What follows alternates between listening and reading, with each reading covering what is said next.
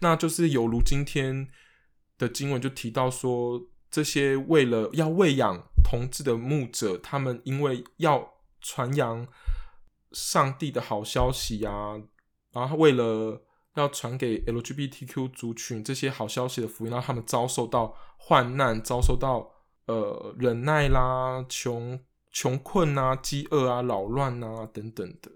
那但是他们也没有白白辜负上帝的恩典。他们虽然很辛苦的传福音，但是有许多 LGBTQ 的族群，因为他们努力辛苦传的福音，然后在当中受到很多的滋养和鼓励。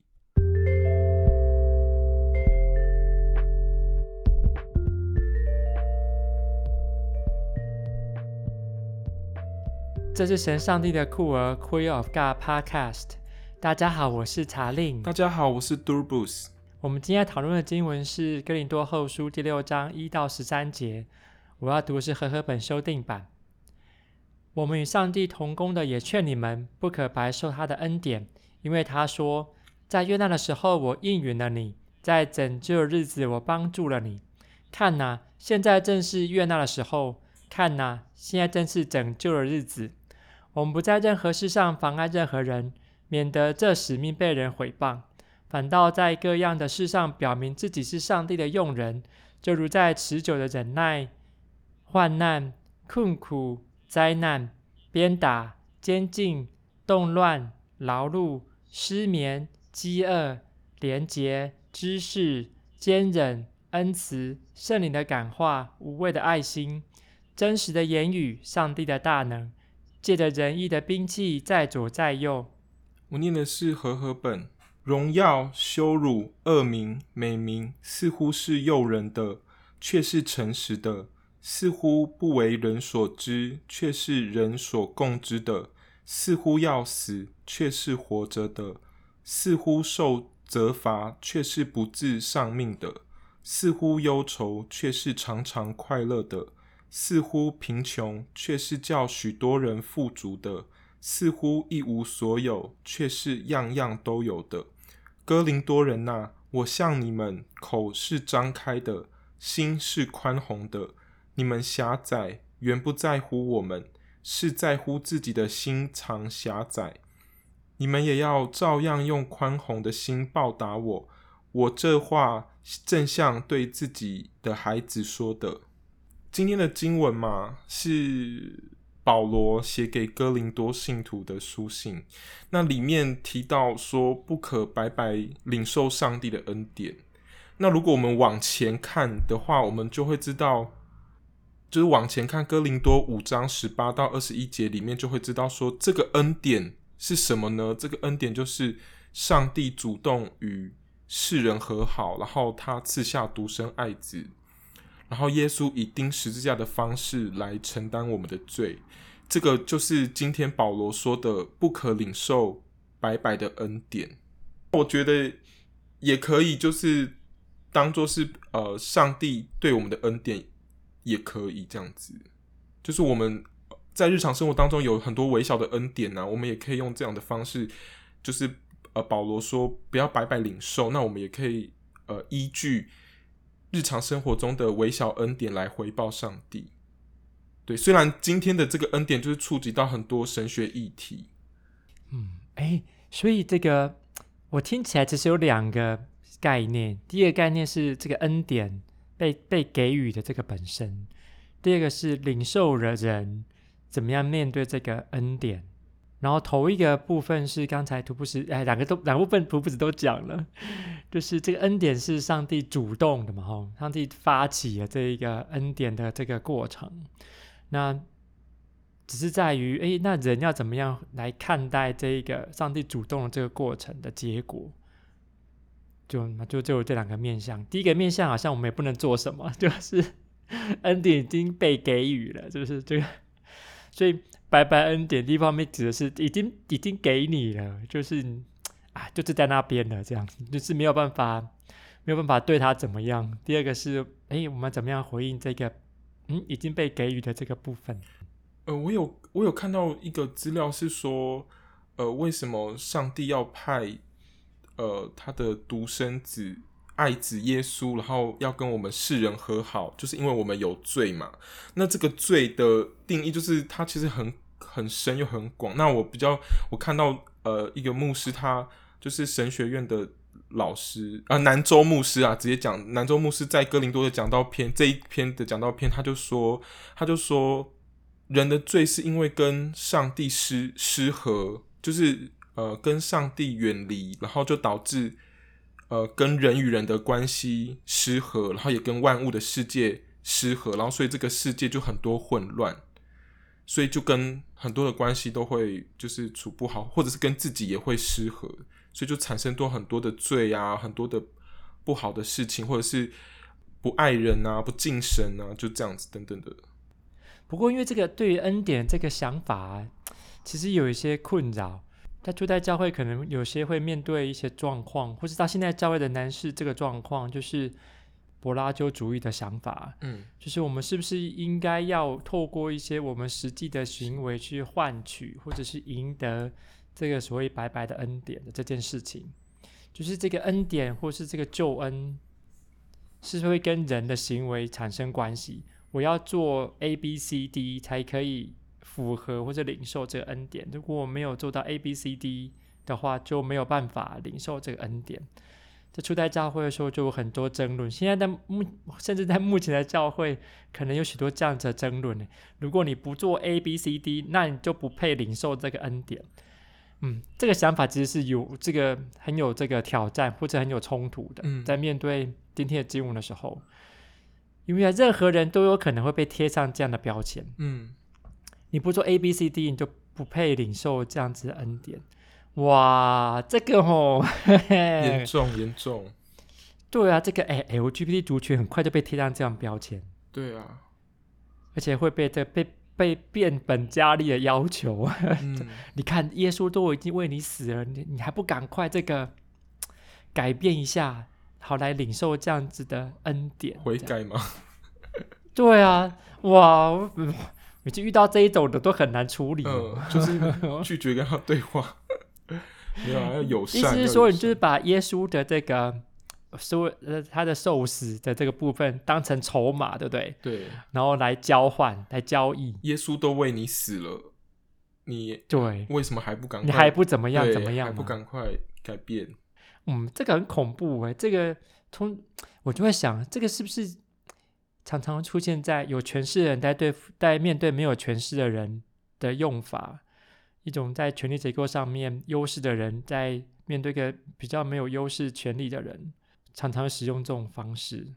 其实，在教会里面很有权力的，通常都是服侍者，就是啊、呃，勤来教会的啊，或者是说呃奉献多的啦，然后不然就是主要的服侍者。对，所以所以。主要的服侍者就是会，呃，对教一个教会的，呃，来呃思想是很重要的，对，掌握话语权，他们掌握话语权，这样。一方面是到底谁拥有话语权？哈，在目前这种改革中的教会里面，到底话语权只有少数的人拥有吗？嗯，还是某少数人所说的话才是有权威的吗？哎，我们是不是还有这样子的想法？比如，哎，嗯，那个是那个是大牧师哦，他讲的话可能比较有有力量、有可信度。像我有的时候也会用自己的话语权啊，像呃，像我的粉专的时候，我就直接表明说，哦，我我是神，我是神学生都不是，然后我就是用神学生的名义去发出一些声音。我是我很常在文章里面说，我是神学生，我支持什么，我是神学生，我怎么样这样子。但是我觉得。在一个结构当中，如果你是呃这个群体偏弱势，然后你又有权利的话，你有话语权的话，我觉得嗯是一件很好的事啊。你要把握好好利用，对，要把握好好利用，嗯、所以有时候要善用，对，要善用它，善用。因为我也我也想要讨论，就是在教会里面呢、啊，其实每个人都有话语权嘛，对不对？每个人身上都有圣灵同在的印记，嗯，每个人身上所散散发出来的都是这个基督的样式，所以其实每个人都是有话语权的教会群体里面，所以我们需要做的可能是呃聆听更多彼此的声音，而不是只有哎独尊某一些人他们讲的话才特别有力。嗯。嗯，哎，我觉得这个可能跟保罗现在遇到的情况一样，因为他可能遇到一群这一群哥林多的信徒，他们可能也有不不同的人，不同于这个保罗正义的人，跟他们在传福音啊。对，就是所谓的传福音。嗯保罗可能是众众多传福音的其中一种人一个人而已，这样，嗯，或是其中其中的一股势力，他到底要怎么样来跟这一群人说话呢？我觉得跟他跟保罗遇到情况可能会很相像，而且保罗的想法可能跟其他人特别不一样。什么有什么亚波罗的啊，有什么什么耶稣的啦，有保罗的啊，反正好像好多很多不一样的派派系，在一个在哥林多教会里。但是其实我我觉得现在的教会也很少。有可能很难有不同的声音啊，因为教会是大家会觉得说这是啊、我是这里的肢体部分嘛。然后如果说比较，如果是像微小的事情的话，我觉得大家就是可以消化掉。可是如果是比较大的事件，例如像同志议题啊，或者是说呃政治议题的话，如果说呃牧者或者是有权势的人在教会中有权势的人，他们。比较倾向哪一个方面的话，我觉得另外一边的人，他们就可能就离开，或者是不愿意再参与教会。像同志群体也是这样子会离开的原因啊。哎、欸，这个哦，其实也考验那个信仰群体，比如说在灵性的成熟度上面到达怎么样的状况，这样。有的时候我会觉得说教会蛮特别的，哎，其实有的时候会发现说里面的人好像。有的时候不是真的要来敬敬畏上帝，就是我会我我会发现在里面有很多不必要的争执啦。对我，因为因为我觉我想是因为人的关系，人的关系。但是对于呃一个刚牧会的传道人的话，我觉得就是我觉得我还是是很需要有智慧去处理这种事情，但是都比较缓和啦，然后不会去树立。激激励呃激化对方这样子就比较平和的方式。对，我发现有有时候大家好像都不是焦点在上帝啊，或者是土不是这样讲的，真的是哎，很沉重吗？嗯、对，有点沉重，而且 这可是这是、嗯、这个哎哎，我我对福音派没有什么这个负面的观点，但是你说的方式很福音派，嗯，怎么怎么说怎么说？这是教会到底是只能讨论这个关于上帝的事情吗？嗯、还是其实什么事情都可以来讨论？嗯嗯，哎，不，这个只是我个人片面的这个 经验跟想法了。嗯，就是这个我所我接触我在美国接触的许多的教会，嗯，好像都不是只有处理关于这个所谓的上帝的事情。嗯，或者他们或者我们对于上帝的事情的理解是比较宽广的。是。我们就在这礼拜六要举办证明大会，嗯、邀请这个我们这个小镇的人一起来参加。讨论的主题是我们教会那个草皮。我们教会在在我们这个小镇的这个市中心嘛，镇中心。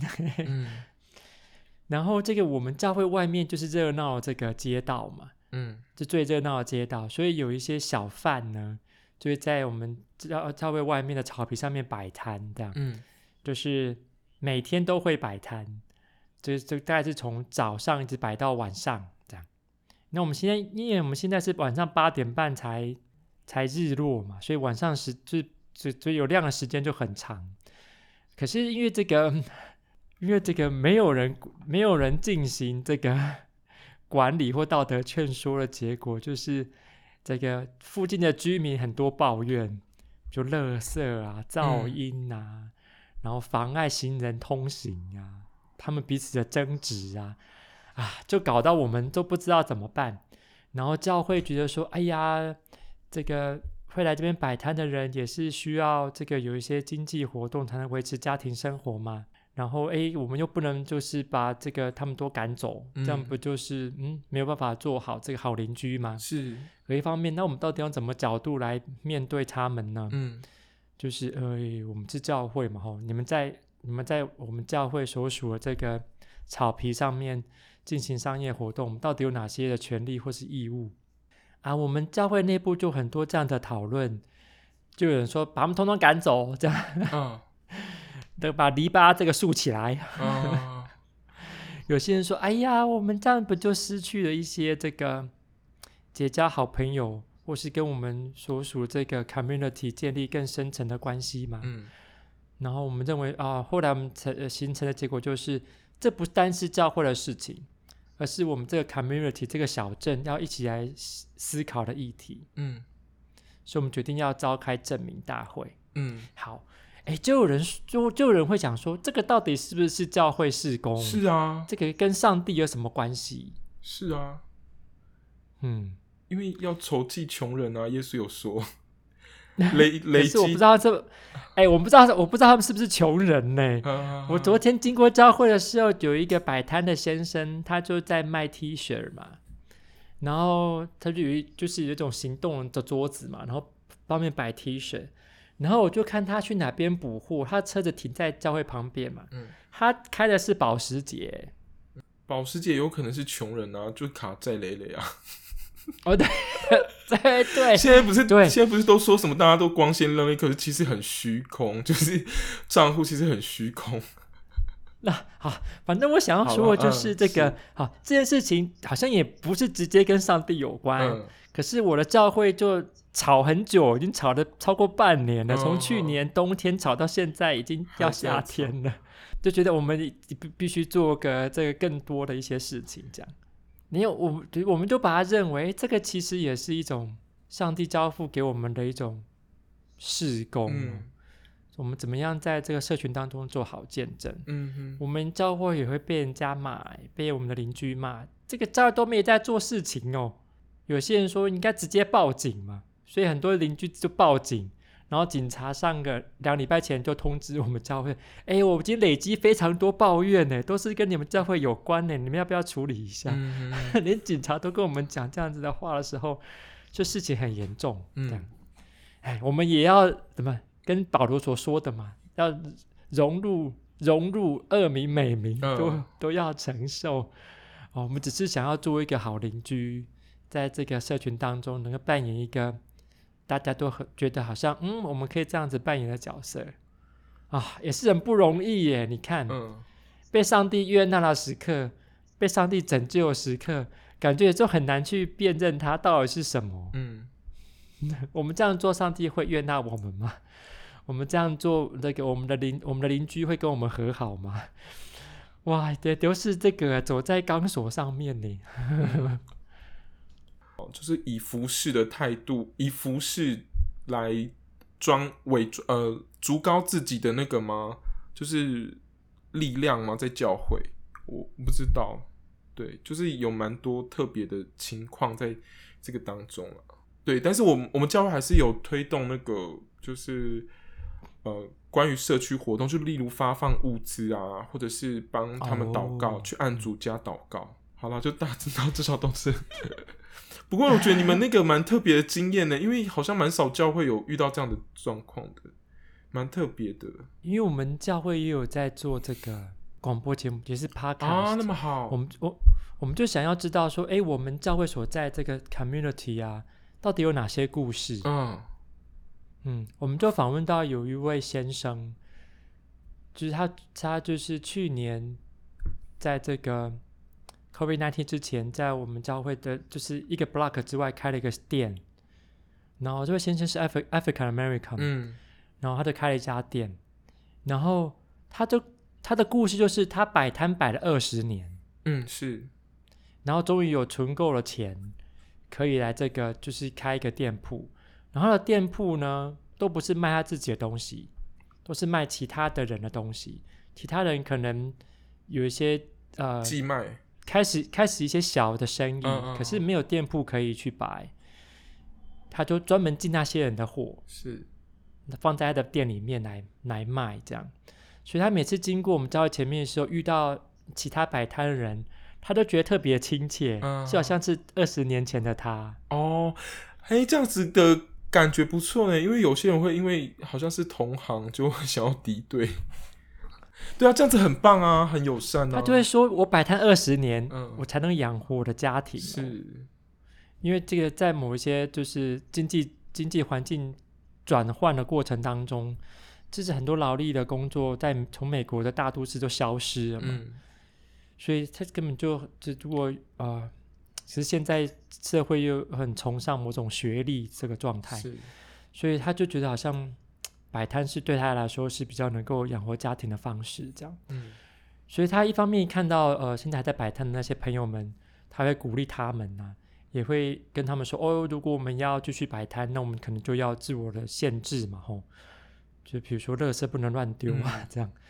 所以，所以我们就从他的故事学习到一件重要的事情，就是哎，其实摆摊并不是永远都是摆摊的，他们可能都仍然有背后的故事。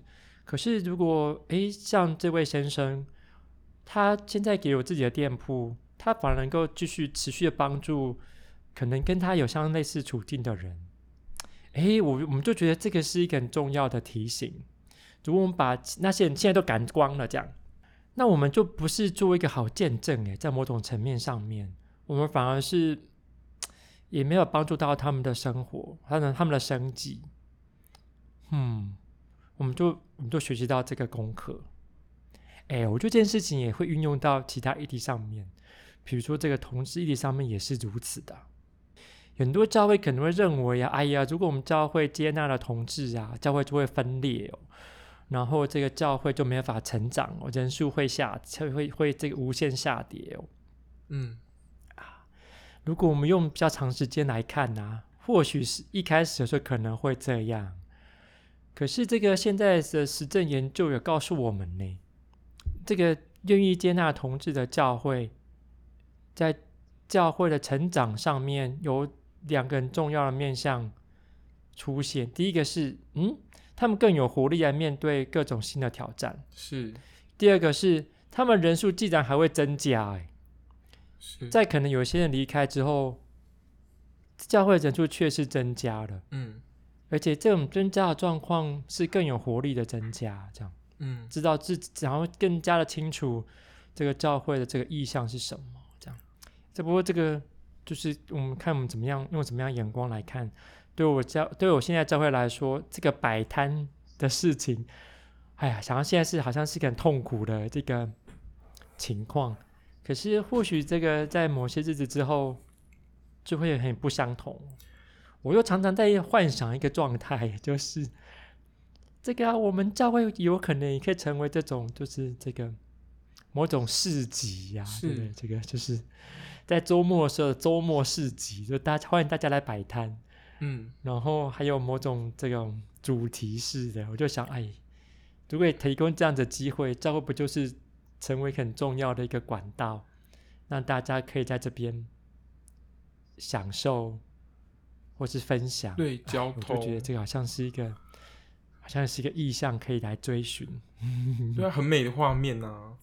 大家，大家彼此分享聊天，然后甚至就是呃交呃买卖东西，然后在这个教会里面也可以得到呃就生计的钱，也然后教会也可以帮助人，然后教会又跟社区又有连结。嗯、就是今天保罗在第一节有讲到说，不可白白领受上帝的恩典嘛。那在今天的经文中。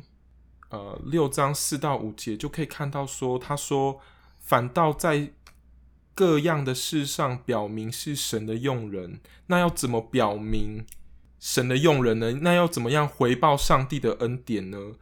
那保罗就举例啊，他就说忍耐啊、患难啊、穷乏、困苦、鞭打、监禁、扰乱、勤劳、警醒、不时。那这里。虽然是举例，但是我们有读过《使徒行传》或是保罗书信的时候，我们都可以知道，保罗他在传福音的时候，他的确有遭受过呃很许多许多的挑战，被丢石头啊，被赶走啊，被辱骂。那我们可以看到这样子，保罗说的这个举例啊，他其实也是在讲保罗的经历，他不只是勉励呃哥林多的信众，他。不可呃勉励哥林多的信众说，不可白白领受上帝的恩典，然后他也以身作则，传扬上帝的好消息。那这个部分呢，我就想到说，因为传扬上帝好消息而遭受痛苦经历，就让我想到一部纪录片，就是二零一八年上映的纪录片，叫做《牧者》。这部片呢，就是真实的描述，就是在这个保守的基督教界里，同志牧者以及牧养同志的异性恋牧者，他们所遭受到的真实处境，就是这是真实处境是非常具挑战，然后也非常恐怖的，辛苦啦，辛苦这么说，比较没有那么夸张。那我记得我第一次看这部片的时候，是在台神祭读的时候，我在读研究所的时候，然后当时有一位学长，然后他秘密的就是召集一些同学，然后在台北的某间教会，然后举办电影座谈会，然后我当时就想说，诶，那我们就可以用神学生的名义，然后我来写一篇报道，然后投给那个教会公报。然后那个主办的那个学长就制止这件事，他就说：“哦，我我不想把事情闹太大，我也不想让学校知道这件事情。”然后我我们可以看到，就是这个学长他制止的这个行为，就知道说，其实教会界是神学院也是非常保守的。虽然有些老师是很挺 LGBTQ 族群的，但我们在这里就不多谈。那整个大风气就是比比较保守的。那我在这部片这个纪录片《牧者》里面看到，就是呃杨雅慧牧师嘛，这个呃非常关怀同志的牧者，那他勇敢挑战传统教义，然后并在当时非常保守环境的时代里面，然后就设立了同光同志长老教会。那他现在已经去世了，也有提及一个牧师，就是同志牧者。叫做曾树敏牧师，那他因为台湾教会比较难接受同志牧者，因为他出柜嘛，那他也很难找到教会牧会。那他现在就是在影片的时候是有说他是打零工度日，那现在好像也是，但是他有时候会去一些部落的教会主日讲道，在我记得好像在乌来。的一间小教会，然后还有一个就是本来想报考神学院的同学，那他因为出柜的关系，他被神学院取消报考报考资格，这样子，那就是有如今天的经文就提到说，这些为了要喂养同志的牧者，他们因为要传扬上帝的好消息啊，然后为了。要传给 LGBTQ 族群这些好消息的福音，让他们遭受到患难，遭受到呃忍耐啦、穷穷困啊、饥饿啊、扰乱啊等等的。那但是他们也没有白白辜负上帝的恩典。他们虽然很辛苦的传福音，但是有许多 LGBTQ 的族群，因为他们努力辛苦传的福音，然后在当中受到很多的滋养和鼓励。